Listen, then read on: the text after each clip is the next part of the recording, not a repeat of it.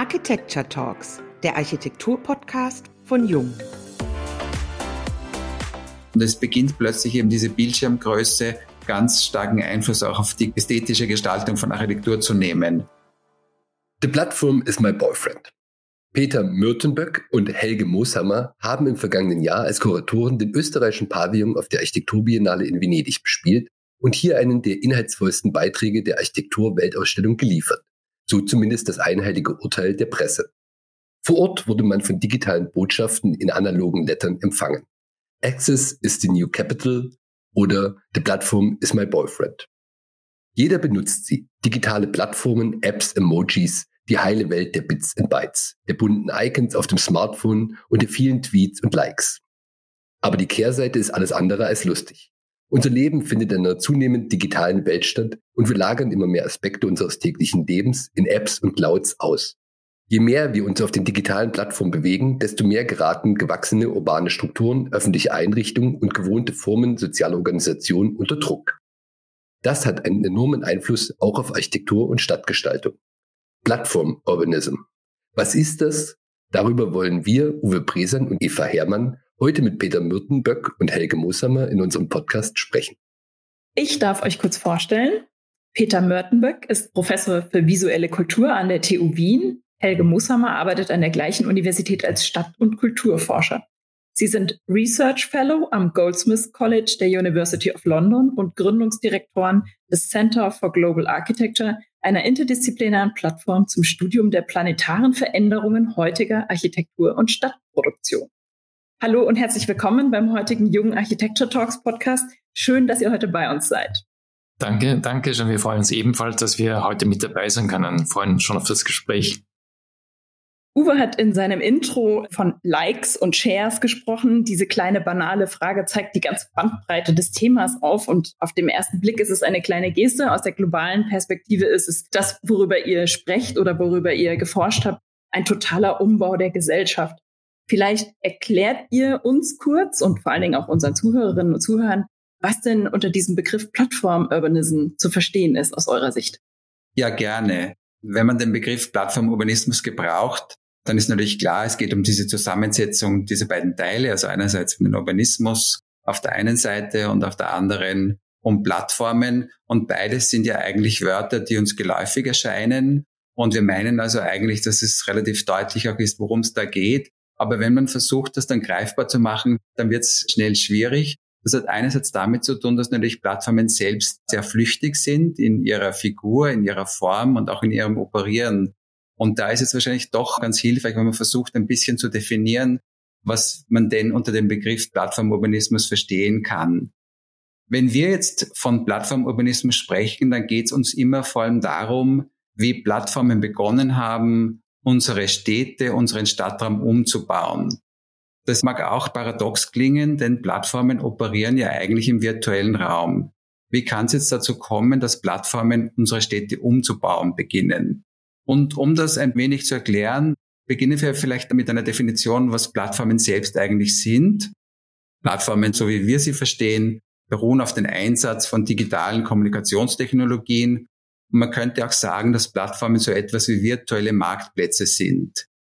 Wenn man sich jetzt ganz unterschiedliche Plattformen ansieht, geht es eigentlich immer darum, eine neue Infrastruktur der Organisation von Angebot und Nachfrage anzubieten. Und Plattformen haben hier eben den enormen Vorteil, dass sie anbieten können, einerseits eine unendliche Anzahl von Nutzerinnen zusammenzubringen. Also sie haben immer ein größtmögliches Publikum. Es ist immer hilfreich, wenn es darum geht, dieses Verhältnis zwischen Angebot und Nachfrage zu optimieren. Und andererseits können sie anbieten, dass sie diese Optimierung in Echtzeit liefern. Und das macht Plattformen so mächtig. Sie können eben diesen virtuellen Marktplatz unmittelbar on demand in Echtzeit bedienen. Wenn wir jetzt darum sprechen, wie Plattformen Stadtraum umbauen zu beginnen, ist es so, dass es auf den, zumindest im ersten Schritt Plattformen ja eigentlich das, was Stadt ausmacht, obsolet machen. Das große Vermögen von Stadt ist eben die Dichte von ganz vielen unterschiedlichen Dingen, von Personen, von Dienstleistungen, auch natürlich von Gebäuden, von baulicher Infrastruktur. Und all diese Dichte ist eigentlich zunächst einmal für Plattformen gar nicht wichtig. Plattformen haben, weil es ja um digitale Kommunikation geht, die Möglichkeit, diese räumlichen und zeitlichen Distanzen zu überwinden. Das ist ganz was Tolles und macht eigentlich einmal Stadtraum obsolet, würde man meinen. Im zweiten Schritt, wenn man dann nochmals hinguckt, dann wird aber deutlich, dass Plattformen sehr wohl auf Städte, auf Stadtraum, auf Stadtleben angewiesen sind und das in zweierlei Hinsicht. Zunächst einmal als einen Markt wiederum. Ja, alle diese Dienste, die bei Plattformen angeboten werden, sind vor allem sehr nützlich, wenn es darum geht, also das städtische Leben zu bedienen. Das ist also der beste Markt, ist in vielen Dingen für Plattformen schon das städtische Leben. Und zweitens vor allem als eine Art Ressource. Wir kennen das, ganz viele Dienste bedienen sich ja des Stadtraums eigentlich in parasitärer Weise. Also dass sie das, was die ganzen Infrastrukturen, die in der Stadt schon angeboten sind oder vorhanden sind, dass sie die parasitär verwenden. In zweiterlei Hinsicht ist aber das Stadtleben deshalb so eine wichtige Ressource, weil sie Information über die Lebensweisen der Stadtbewohnerinnen anbieten kann. Wenn ich jetzt sage, eine Plattform bedient Angebot und Nachfrage, dann bin ich dann am erfolgreichsten, wenn ich sehr viel Informationen über meine Nutzerinnen habe. Also was wollen sie, was wird angeboten, was steht wo, wann zur Verfügung und wem kann ich das wann und wo wiederum vermitteln wie es so schön heißt, oder man könnte auch sagen verkaufen. Und dazu brauche ich Informationen, dazu brauche ich Daten. Und das städtische Leben ist hier, wenn man so möchte, die beste Ressource dafür oder der beste Steinbruch. Ich kann am meisten Informationen darüber aus dem städtischen Leben gewinnen. Und hier setzt das eigentlich an, wo Plattformen beginnen, Städte umzubauen, nämlich für ihre eigenen Zwecke zu optimieren, in der Hinsicht, dass man einen Stadtraum so gestaltet, dass er bestmöglichst lesbar wird für Plattformen. Wenn Plattformen jetzt statt umbauen, dann geht es meistens nicht darum, jetzt primäre Infrastruktur anzubieten, also zum Beispiel wie sie Verkehrsmittel im großen Sinne wie U-Bahnen zu bauen oder so etwas, aber den Stadtraum derart zu gestalten, dass eben die Bewohnerinnen beginnen, mit dem Stadtraum zu interagieren, zu kommunizieren und eben über diese vielen Likes und Shares, über die wir ganz am Anfang gesprochen haben, Spuren im Stadtraum zu hinterlassen. Und diese hinterlassenen Spuren können dann von Plattformen gelesen werden. Und das ist eigentlich der Punkt, wo Plattformen eingreifen und den Stadtraum umzubauen beginnen. Und das ist insofern sehr interessant, weil das eben nicht am primären Herstellen von Stadtraum ansetzt, sondern eigentlich meistens am Umbauen von schon vorhandenen Elementen, die dann anders neu zusammengefügt werden, um eben in dieser Kommunikationswirtschaft für Plattformen greifbar zu werden. Könnt ihr das an einem Beispiel mal konkret machen? Diesen Umbau, diese Eingriffe, von denen ihr gerade sprecht? Ja, wenn man sich überlegt, dass die Stadt ja für Plattformen als eine Baugrube darstellt, wo immer was los ist und es gibt so einen Fundus von Material, das verwendbar ist. Zum Beispiel, was wir heute sehen, es gibt ja sehr viele sehr spezialisierte Plattformen. Es gibt Plattformen, die zum Beispiel ganz exklusive Stadträume, die wenig genutzt werden, anbieten als Event Locations. Zum Beispiel für Filmshooting oder um einmalige Events stattfinden zu lassen. Keine Ahnung, eine Hochzeit oder so etwas. Also Räume, die untergenutzt sind, werden optimiert über eine Plattform und so wiederverwertet beispielsweise. Oder bekannter natürlich als Kurzzeitwohnen oder Coworking, das auch meistens eine Wiedernutzung von vorhandenen Stadtflächen darstellt. Gewerberäume, die nicht mehr benötigt werden, werden zu Coworking Spaces, Co-Living Spaces umgewandelt. Also dieser ständige Umbau ist das eine. Und das zweite ist das, was Helga auch gemeint hat mit dieser zunehmenden Infrastrukturwertung von Stadt dass Stadt quasi eine Infrastruktur wird, mittels der Services angeboten werden können. Also dass zum Beispiel Verkehrswege so strukturiert werden, dass die neuen Dienstservices besser und schneller sich durch die Stadt bewegen können, neue Bahnen durch die Stadt gezogen werden.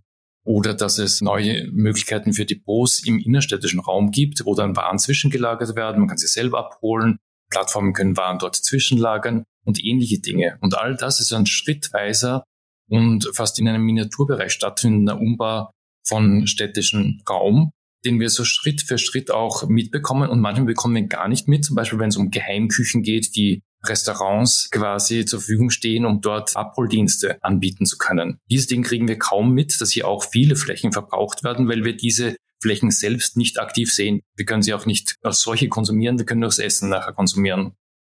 Das ist jetzt eine spannende Geschichte, was ihr gerade erzählt habt, weil im ersten Moment kriegt man ja Beklemmung, bei diesem Begriff Plattformurbanismus, weil man denkt, die Maschinen bestimmen unser Leben und indoktrinieren uns. Aber das, was ihr jetzt gerade erklärt habt, das können ja auch positive Aspekte sein, die Zwischenzeitennutzungen in irgendeiner Form etablieren, die dann wieder weiterziehen oder die eben durch diese Infrastrukturmaßnahmen andere Infrastrukturen unterstützen. In meinem Kopf ist es jetzt nicht mehr so Gefahr im Verzug, sondern beginnt sich so ins Positive zu kehren. Erlebt ihr das auch oder müssen wir noch auf was gewappnet sein? Da hast du ganz recht. Es gibt ganz viele verschiedene Richtungen, in die das gehen kann. Und ich weiß auch gar nicht so genau, ob man das gleich in so eine Paarung von positiv und negativ einteilen muss. Meistens sind es eigentlich sehr vermischte Tendenzen. Also da gibt es etwas, das für eine bestimmte Gruppe durchaus positiv sein kann. Die gleiche Entwicklung, das gleiche Phänomen kann aber sehr wohl für andere Gruppierungen zum gleichen Zeitpunkt auch mit negativen Konsequenzen verbunden sein. Das lässt sich nicht so einfach in so eine Dichotomie von positiv und negativ einteilen. Es gibt einfach sehr viele so Entwicklungen, die damit verbunden sind, wobei keine dieser Entwicklungen es die alleinig bestimmende ist davon. Also wir sprechen immer auch von einem Phänomen, wenn wir über Plattformurbanismus diskutieren, weil man es nicht an einem Veränderungsprozess festmachen kann, sondern das sind verschiedene Veränderungen, die gleichzeitig greifen.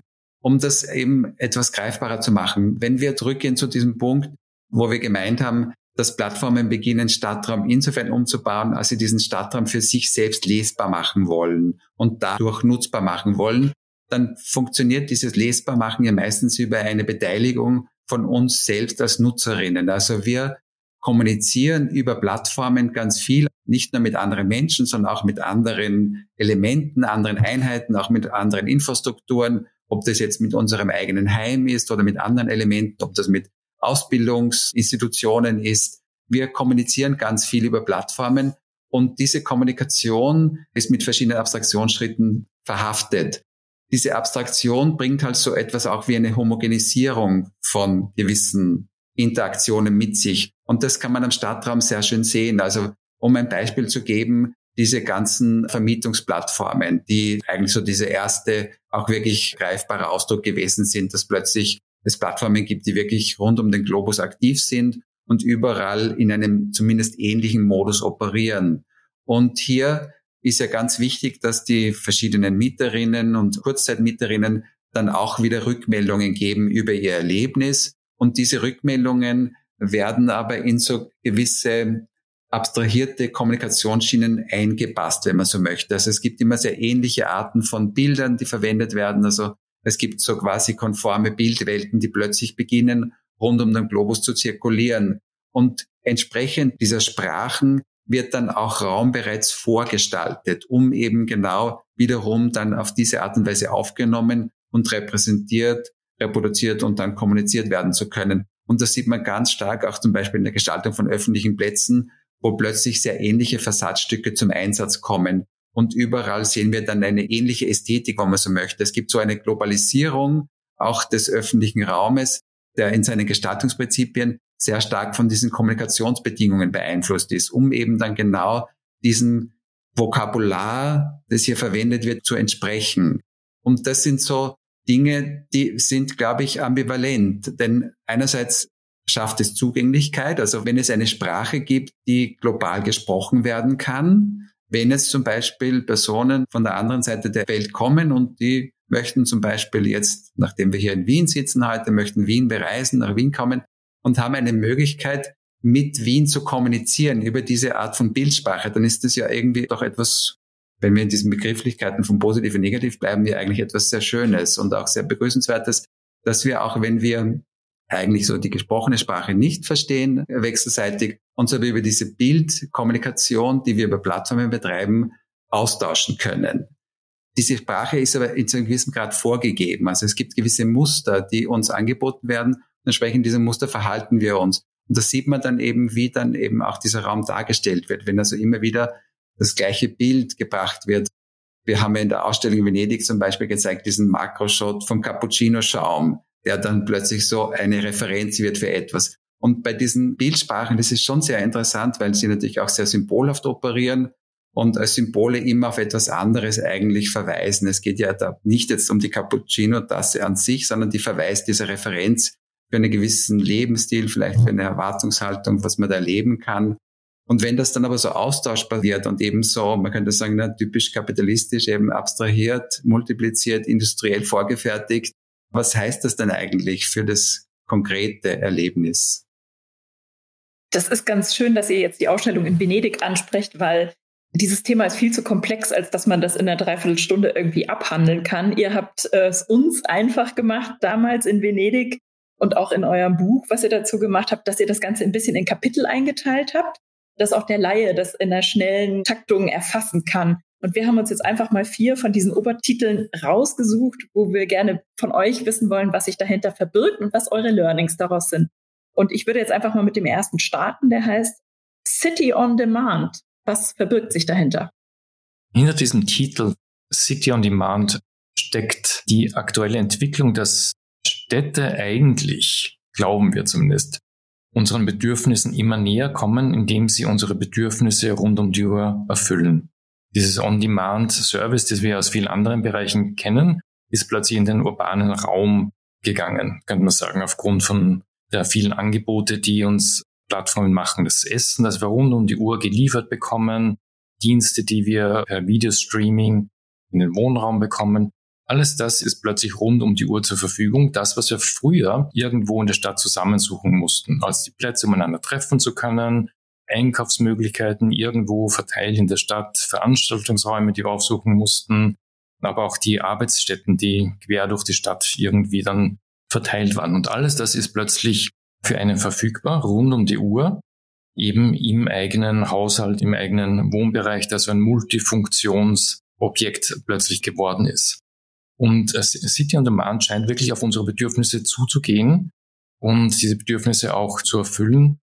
Aber was wir meistens vergessen ist, dass neben dieser Bedürfniserfüllung, dass Städte quasi immer für uns bereit sind, die Kehrseite auch darin besteht, dass wir auch immer bereit sein müssen. Wir selbst sind eigentlich diejenigen, die immer auf Abruf quasi für Arbeitseinsatz zur Verfügung stehen müssen, die immer Dinge erledigen können, weil wir selbst ja auch unheimlich flexibel geworden sind, indem wir immer von zu Hause aus alles tun können. Wir können jonglieren zwischen den verschiedensten Tätigkeiten und wir sind quasi adaptierbar, einsatzbereit. Wir sind die idealen, resilienten Lebewesen. Nicht die Stadt ist an sich resilient, sondern wir selbst sind ja die, die resilient werden müssen, um diesen Anforderungen auch entgegenkommen zu können. Und eine Gefahr, die wir jetzt in der Ausstellung in Venedig im österreichischen Pavillon bei der Biennale, aber auch insgesamt aufzeigen möchten, ist, dass diese Entwicklung der Stadt, die immer zur Verfügung ist für uns und wir, die auch immer zur Verfügung sein müssen, dass die Gefahr darin besteht, dass die Stadt als eine gesellschaftliche Struktur, als der Raum, wo Gesellschaft auch zusammen ist und zusammenfindet, dass diese Stadt selbst im höchsten Grade zweigeteilte Stadt darstellt, nämlich die Schauseite mit dem Schlafenland von Bedürfniserfüllung, wo alle Wünsche optimal in Erfüllung gehen und die Kehrseite, die dann den Raum darstellt für die Infrastruktur und Logistik, um diese Wunschmaschine auch bedienen zu können. Das spiegelt sich wieder auch in dieser enormen gesellschaftlichen Schere, die heute auseinandergeht und dahinter steckt das diese Optimierung von Bedürfniserfüllung, an die wir mit Plattformen oft glauben, dass die auch sehr viele Nebeneffekte, nämlich diese Zweiteilung und diese Fragmentierung auch von Gesellschaften von Städten mit sich bringt. Man könnte fast sagen, es geht so um diese Kernthemen, um die es schon lange geht, wenn man über Raum an sich spricht. Also diese Frage, wem gehört der Raum, wem gehört die Stadt? Die Idee, dass die Stadt dir immer, jederzeit rund um die Uhr 24-7 zur Verfügung stehen kann und wenn immer du ein Bedürfnis hast, dann musst du nur diesen entsprechenden Dienst auswählen. Das heißt natürlich auch, dass die Dinge immer kurzfristiger werden und auch immer spekulativer, könnte man sagen. Also das betrifft beide Seiten, sowohl die Anbieterseite, also wenn ich jetzt einen Dienst anbiete, also eine Plattform, muss ich ja auch spekulieren, wird dieser Dienst überhaupt gebraucht? Wer möchte das? Wenn jetzt ich zum Beispiel ein Anbieter bin von Coworking Spaces, die ja auch jetzt in vielen Städten einen gewissen Siegeszug angetreten haben und so das heiße Ticket gewesen sind, auch für Immobilienentwickler in den letzten Jahren.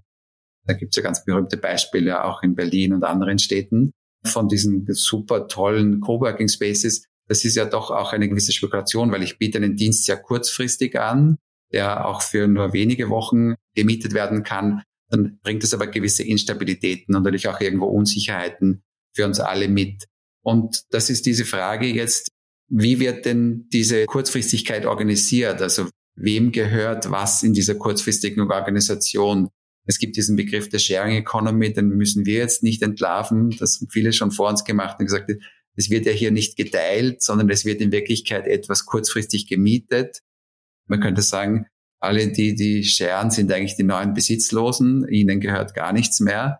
Und wenn ich immer alles mieten muss, wenn also mein ganzes Leben entlang von gewissen Abonnementsystemen und Paketen organisiert werden muss, dann bin ich auch selbst gezwungen zu spekulieren. Denn vielfach ist es ja so, je nach unterschiedlicher Bindungszeit sind unterschiedliche Gebühren damit verbunden. Also ich kann spekulieren, nehme ich etwas nur kurzfristig in Anspruch, kurzfristig teurer, dafür im Gesamtsumme vielleicht günstiger für mich.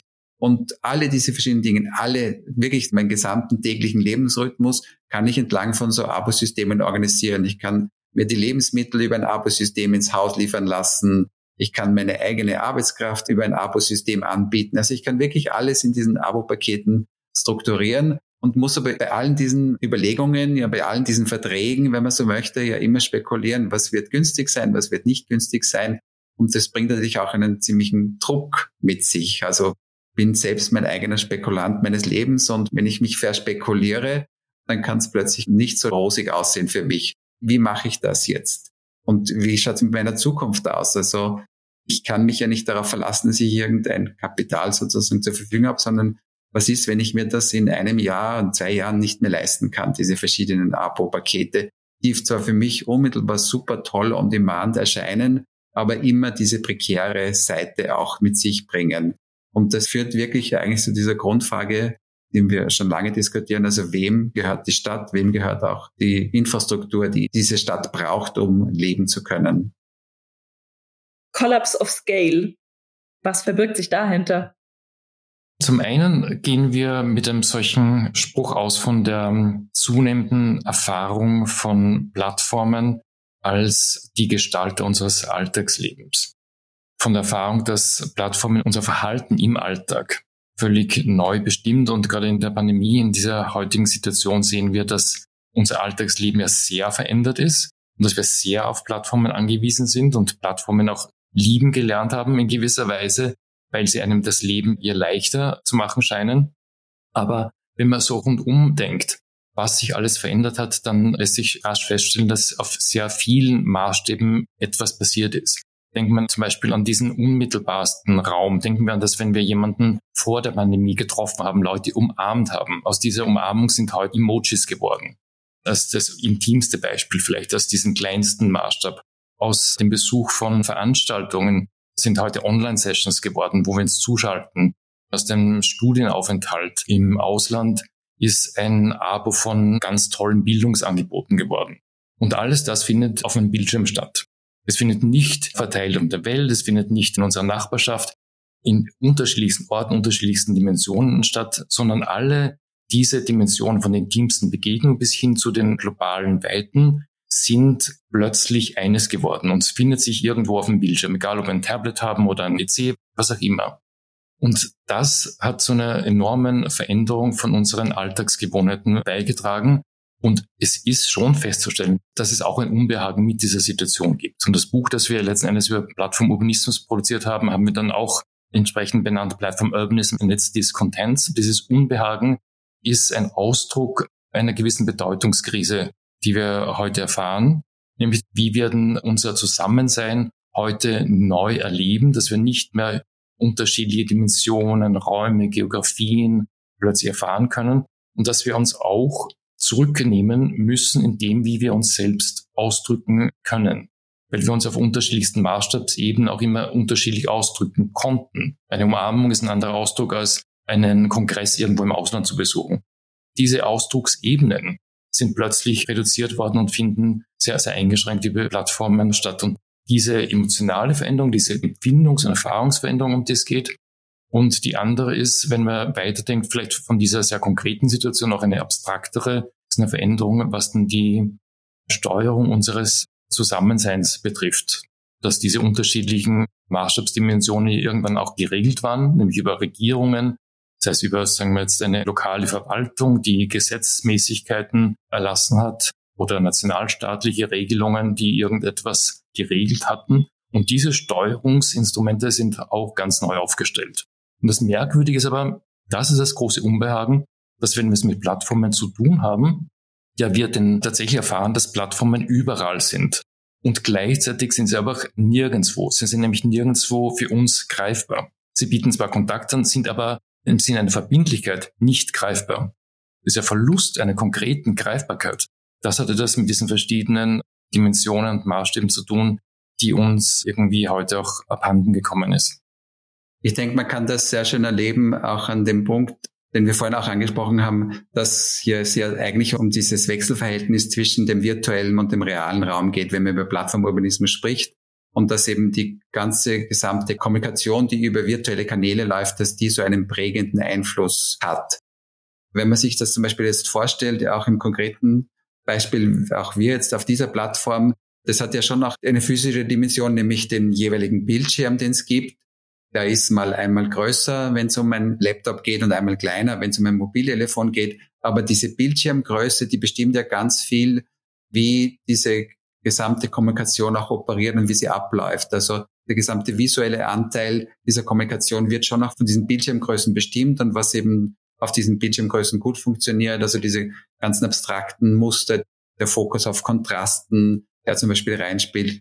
Und in der architektonischen Gestaltung, um die es uns ja auch hier geht, beginnt jetzt diese Bildschirmgröße auch einen Einfluss zu nehmen, weil eben ganz viel davon abhängt, der Erfolg auch von städtischen Projekten, auch von Development-Projekten, wie erfolgreich kommuniziert werden kann über dieses Projekt, also wie eine Kundschaft, Interessenten, Nutzerinnen für etwas gewonnen werden können. Und diese Nutzerinnen werden eben über diese visuellen Kommunikationskanäle erreicht. Und es beginnt plötzlich eben diese Bildschirmgröße ganz starken Einfluss auch auf die ästhetische Gestaltung von Architektur zu nehmen. Und da sehen wir eben, dass ganz unterschiedliche Fassadstücke in einem eben spekulativen Unternehmen zusammengewürfelt und zusammengeworfen werden. Also wir haben den Cappuccino-Schaum angesprochen, der bekommt genauso viel Raum auf dem Bildschirm wie zum Beispiel jetzt ein städtischer Masterplan, der aber auch irgendwo grafisch aufgebaut ist, womöglich damit er ein gutes Bild ergibt. Diese Dominanz des zweidimensionalen Bildschirmbildes in der architektonischen Gestaltung, die bringt eben diesen Collapse of Scale auch irgendwo mit sich, weil hier ganz unabhängig von den Größenverhältnissen auch in einem realen Raum plötzlich Dinge kombiniert werden, um ein schönes virtuelles Bild zu ergeben. Wir haben ja jetzt schon gemerkt, dass manche eurer Kapitelüberschriften auch ironisch gemeint sind. Wie sieht es aus mit The Future is Public? Ja, The Future is Public ist vielleicht eine Erinnerung an einen Ausspruch, der fast legendär geworden ist von Mark Zuckerberg auf Facebooks jährlichen Technologiekongress, nämlich im Jahr 2019, wo er verkündet hat, dass die Zukunft privat sein wird. Und begründet hat Zuckerberg das damit, dass durch das ständige Wachstum der Welt, also gemeint die vielen Verbindungen, mit denen wir es zu tun haben, dass all das eine Sehnsucht nach mehr Intimität, Geborgenheit, Geschlossenheit hervorgebracht hat. Und dass wir daher in Zukunft immer mehr darauf drängen, diese privaten Räume, privaten Formen wiederzufinden und uns in diesen privaten Formen wiederzufinden. Und Plattformen sind in dieser Denkweise eine Möglichkeit, Intimität, Sicherheit, auch eine gewisse Form von Zugehörigkeit, Gemeinschaftssinn auch anzubieten. Aber Gemeinschaftssinn immer als nicht die öffentliche Form von Gemeinschaft, sondern Gemeinschaft als eine gut sortierte, also eine gut kuratierte Form von Gemeinschaft. Dort, wo wir hingehören wollen. Nicht die Gemeinschaft, die Gesellschaft an sich, sondern unsere Wunschgemeinschaft. Und dem gegenüber wollen wir von wegen Provokation, von wegen Ironie natürlich den Spruch auch gelten lassen, dass die Zukunft öffentlich ist. The future is public ist eine wichtige Forderung eigentlich, weil die Plattformökonomie und Plattformkultur ja doch ansteuert und verstärkt die zunehmende Fragmentierung von Gesellschaften und von städtischen Räumen.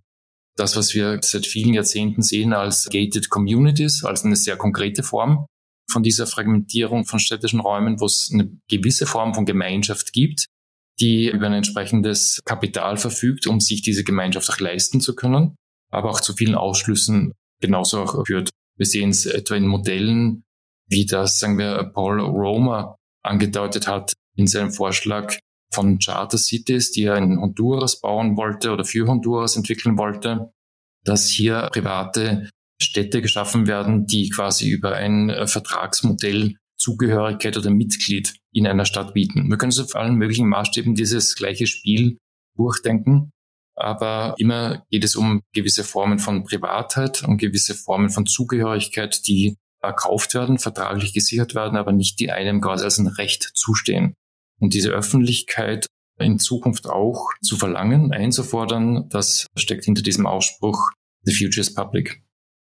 Soweit ich euer Projekt bisher verstanden habe, auch die vier Kapitel, die wir jetzt angesprochen haben, geht es euch ja vielleicht gar nicht so sehr um das Warnen vor diesen Plattformen und vor ihrem Einfluss, sondern ein bisschen ist ja auch eure Idee, diese Plattformen aus den Händen der wenigen zu nehmen, die jetzt Plattformen kontrollieren. Etwa Zuckerberg war angesprochen und es quasi diese Techniken allen wieder zur Verfügung zu stellen. Die Frage nach the few and the many lese ich auch bei euch im Buch immer wieder. Wie kann es gelingen, dass man das Wissen um eben diesen Einfluss der Plattformen nun auch quasi wirklich positiv nutzbar zu machen für viele? Dort, wo die große Gefahr ist, ist ja oft auch die große Chance. Die Gefahr, die wir mit Plattformen aufzeigen, ist gleichzeitig eine große Chance in der aktuellen Entwicklung. Und die wollen wir genauso betonen, wie wir mit unserer Diagnose darauf hinweisen, wohin Plattformen und eine Plattformökonomie denn im Grunde genommen auch steuert. Aber was sich verändert hat mit Plattformen, ist ein entscheidender Schritt, nämlich die Veränderung von Architektur und von Städten zu dem, was Marx vielleicht als eine Warensammlung bezeichnet hat. Marx hat ja von dieser ungeheuren Warensammlung des Kapitalismus geschrieben, berühmterweise. Und Architektur und unsere Städte sind auch ein Teil dieser Warensammlung geworden. Denkt man an den spekulativen Urbanismus, an Spekulationsbauten, die eigentlich nur als eine Wertanlage oder als Finanzanlage gebaut werden, aber nie bewohnt werden. Alle diese Veränderungsphänomene von Städten, von Architektur hat doch damit zu tun, dass wir diese Stadt insgesamt, Architektur insgesamt als ein Spekulationsobjekt betrachtet haben.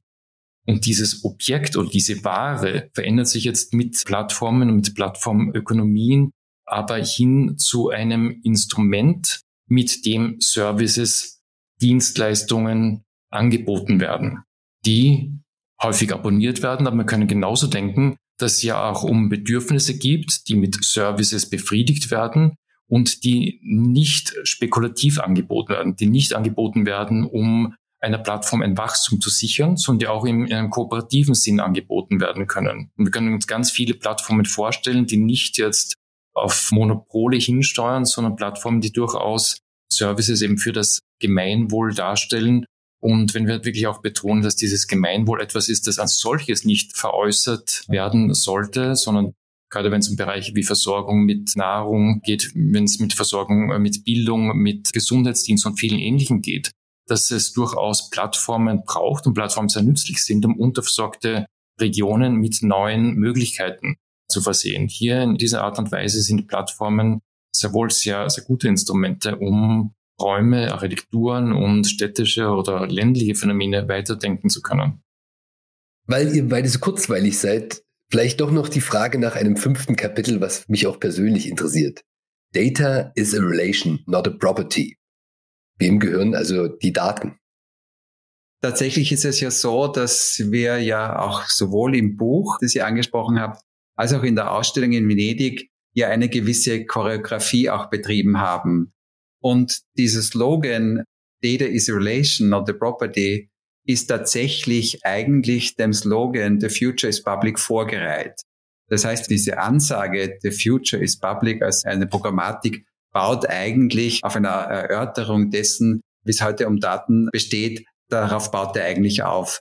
Und jetzt ist es ja so, ihr habt ja das Vergnügen gehabt und wir haben uns auch sehr gefreut, den Pavillon in Venedig zu sehen. Aber jetzt für die Hörerinnen, die das Vergnügen nicht hatten und eben nicht nach Venedig kommen konnten, vielleicht der Versuch ganz kurz zu beschreiben, was wir da im österreichischen Pavillon gemacht haben.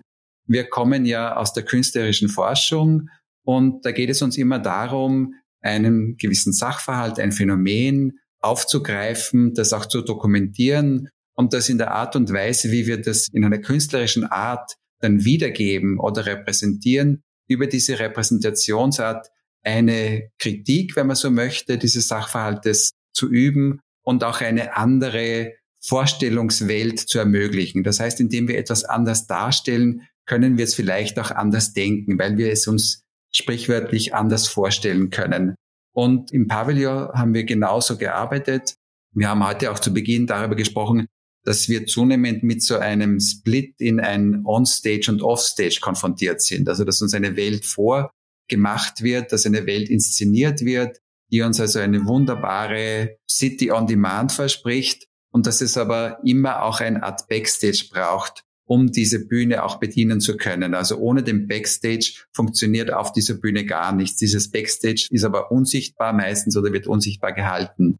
Und im Pavillon Venedig haben wir es ja so gemacht, dass wir viele tausende Fotografien, die wir im Laufe unserer Feldstudien angefertigt haben, die wir in zwei wandgroßen Collagen überlagert haben. Das waren bis zu 10.000 Fotografien, die überlagert wurden. Und durch diese Überlagerung, das ist ja eigentlich eine künstlerische Technik, diese Collage-Technik, ist es gelungen, so gewisse auch ästhetische Muster herauszuarbeiten. Und wir haben dann auch über dieses Herausarbeiten dieser Muster so einen Art Warnkatalog dieser neuen inszenierten Plattformwelt produziert. Und das waren eigentlich künstlerische Arbeitsweisen, also dieses wieder darstellen, wieder repräsentieren mit anderen Mitteln einer Realität, die wir eigentlich besucht haben und die wir dokumentiert haben, aber die wir anders darstellen und dieses Versuch über eine andere Darstellung, das auch anders denken zu können. Und das ist insofern so wichtig, weil wir ja auch heute oft schon gehört haben, diese Frage, na ja, dieses Unbehagen, das wir verspüren im Zusammenhang mit Plattformurbanismus, ist das etwas, wovor wir uns fürchten müssen? Ist das etwas, das wir abwehren müssen? Ist das etwas, das wir ohnehin nicht ändern können? Also wie gehen wir mit diesen Entwicklungen um? Und ein erster wichtiger Schritt kann also einfach sein, das sind Umwälzungen, die jetzt passieren, die auch sehr rasch passieren. Wir haben oft einfach gar kein Bewusstsein darüber und kein Verständnis dafür und wir können uns auch nicht austauschen darüber, weil wir kein Vokabular haben, keine Begrifflichkeiten, mit denen wir darüber sprechen können. Und all das sind unsere Anliegen. Wenn wir also hier jetzt eine Kritik üben, dann im besten Sinne des Wortes, dass wir versuchen wollen, eine kritische Darstellung, eine kritische Wiedergabe anzubieten, die es uns aber ermöglicht, dann etwas anders zu denken. Und um zurückzukommen auf diesen einen Slogan, Data is a relation, not a property, der ist ein wirklich ein schönes Paradebeispiel dafür, wie wir versuchen, etwas nicht nur so um eine Veränderung an sich zu kämpfen, sondern versuchen, etwas konzeptuell so anzugehen, dass wir es anders denken können. Und gerade bei Daten, das ist ja, ich das Um und Auf eigentlich von Plattformurbanismus, wir haben es auch ganz zu Beginn erwähnt, eine der wichtigsten Ressourcen für Plattformökonomien ist der Zugriff auf Information. Wenn ich also etwas in Echtzeit einen Dienst anbieten möchte, dann brauche ich auch eine Echtzeitinformation darüber, was zur Verfügung steht und was wo, wann, wie vielleicht gewünscht werden kann. Und wie komme ich jetzt zu dieser Echtzeitinformation? Ich muss also diese Information zunächst einmal gewinnen. Ich muss sie irgendwo einsammeln und darüber wird ja heute sehr viel gekämpft, wie also diese Informationen gewonnen werden. Da braucht man verschiedene Recording Devices, also man braucht verschiedene Infrastrukturen, die eben Informationen aufnehmen. Das geht dann sehr rasch in Richtung Überwachung.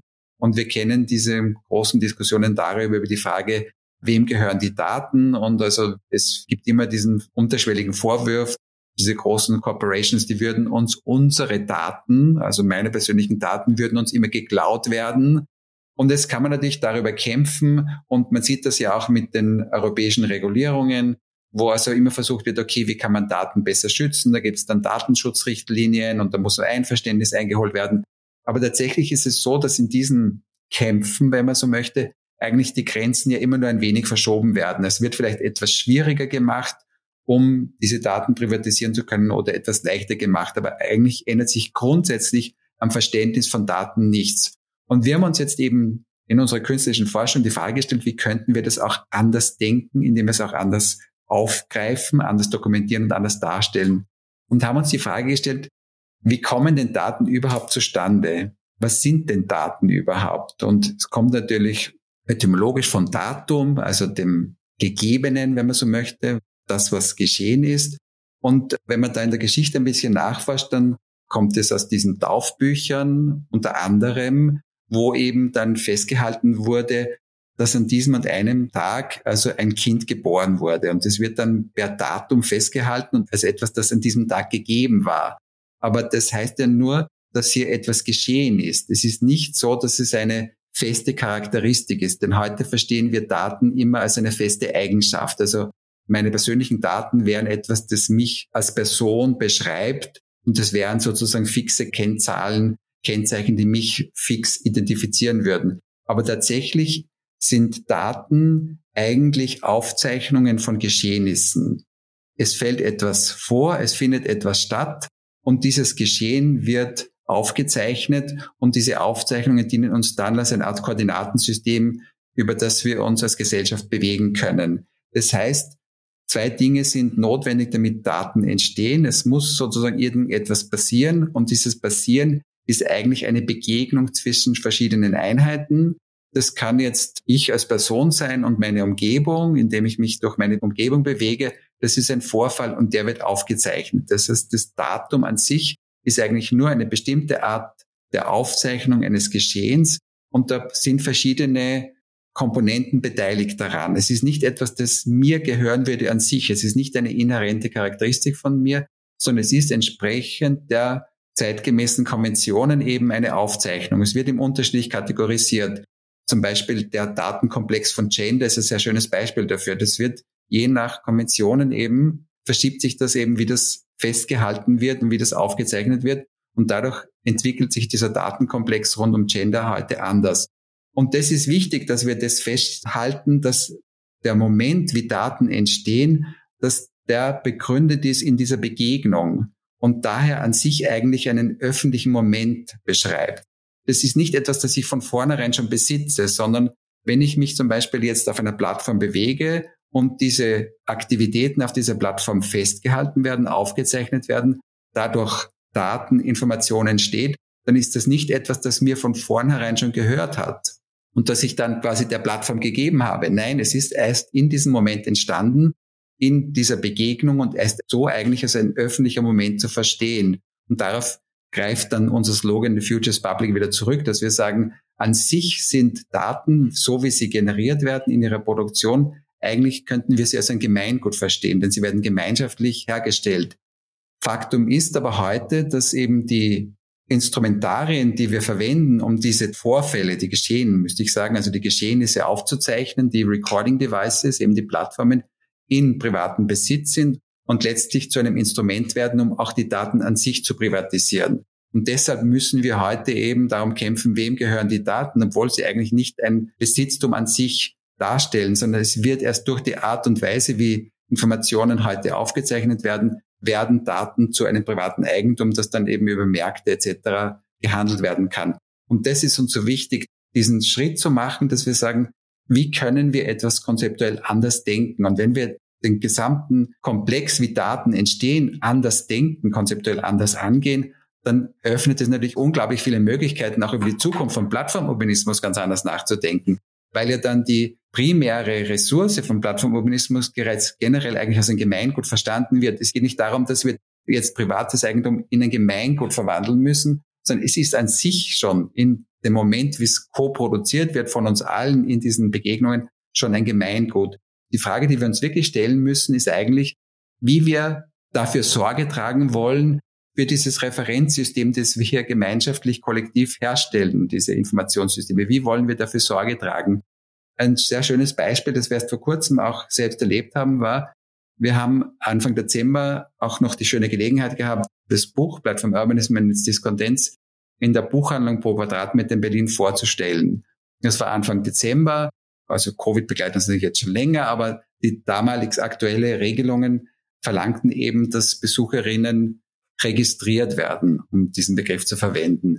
Und das ist eigentlich ein sehr schöner Ausdruck dafür, nämlich diese Daten, die da produziert wurden, das sind Aufzeichnungen des Geschehens, also wer ist zu diesem Zeitpunkt in diese Buchhandlung pro Quadratmeter gekommen, um uns da zu lauschen, unseren Ausführungen, ist eine Aufzeichnung eines Vorfalls und ist eigentlich Ausdruck dafür, wie wir füreinander Sorge tragen wollen, also wie wir uns navigieren in einer Gesellschaft, welches Referenzsystem wir entwickeln, nämlich indem wir festhalten, wer wann wo gewesen ist, weil uns das erlaubt, theoretisch dafür Sorge zu tragen, dass wir eben da einen besseren Umgang dann mit der Covid-19-Pandemie auch haben.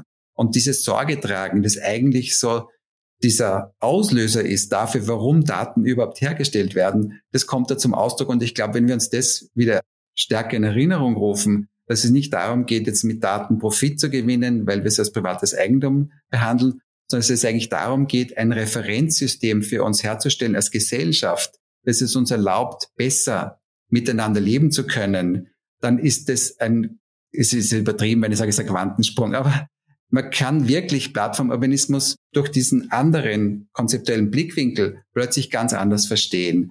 Und solche Dinge waren uns ein Anliegen in der Ausstellung in Venedig und wir haben versucht, es über künstlerische Forschung, nämlich über Visualisierungen auch greifbar zu machen. Und ihr erinnert euch ja, wir haben ja diese Sprüche, the platform is my boyfriend, gleichsam als Instagram Moments inszeniert dort, um eben diese Bildwelten herzustellen, dieser eigentlich konzeptuellen Ideen. Aber indem wir das als Bild greifbar machen, kann diese konzeptuelle Idee plötzlich in die Kommunikationskreisläufe eintreten. Und wenn es jetzt auch nur als Bild zirkuliert, dieser Spruch, the platform is my boyfriend oder der andere war, access is the new capital, dann aber auch als Bild findet es Eingang in den Diskurs. Und das war so unser großes Anliegen mit unserer Ausstellung bei der Architekturbiennale in Venedig.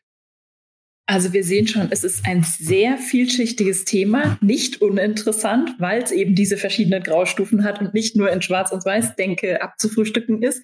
Vielleicht können wir unseren Zuhörerinnen und Zuhörern noch den Tipp geben. Ihr habt einen sehr umfangreichen, wunderschön kuratierten Blog dazu, wo ihr über einen sehr langen Zeitraum von Gastautoren auch Beiträge eingesammelt habt, die im Laufe der Biennale auch gespielt wurden. Also jeder, der sich da nochmal reinlesen möchte, hat die Möglichkeit, zu vielen Facetten dieses Themas sich weiterzubilden. Wir haben jetzt an euch eine letzte Frage für den Podcast und die, die den Podcast schon länger hören, wissen, dass die letzte Frage immer eine sehr persönliche Frage ist. Wir wollen von euch wissen, offline Plattformurbanismus mal zur Seite gelegt. Wenn ihr ein Jahr lang im analogen Zeitalter wärt, keine Plattform, kein morgens im Bett Instagram checken, was würdet ihr machen? Ach, das ist eine ganz einfache Frage. Also man muss ja nur aufstehen und beim Fenster hinausschauen und sich auf den Tag freuen. Das ist ziemlich einfach zu beantworten. Je nach Energiezustand. Wenn wir positiv gelaunt sind, hinausgehen, genießen, in der Hoffnung, dass wir nicht zu viel Arbeit gerade haben. Ansonsten glaube ich, je nach Zustand das Leben genießen und die Freiheiten, die einem der Zustand offline auch bringt. Das ist ein sehr schönes Schlusswort. Weil das zeigt ja auch, dass es wieder diese zwei Seiten der Medaille haben kann und dass man es durchaus auch noch genießen kann, das Handy auch mal detoxmäßig ein bisschen zur Seite zu legen. An dieser Stelle möchten wir euch sehr herzlich danken für eure Zeit, für eure Einblicke, für alles das, was noch kommen wird. Ich sage Dankeschön an euch, Dankeschön an unsere Zuhörerinnen und Zuhörer. Bis zur nächsten Folge des Architecture Talks, dem Architektur-Podcast von Jung.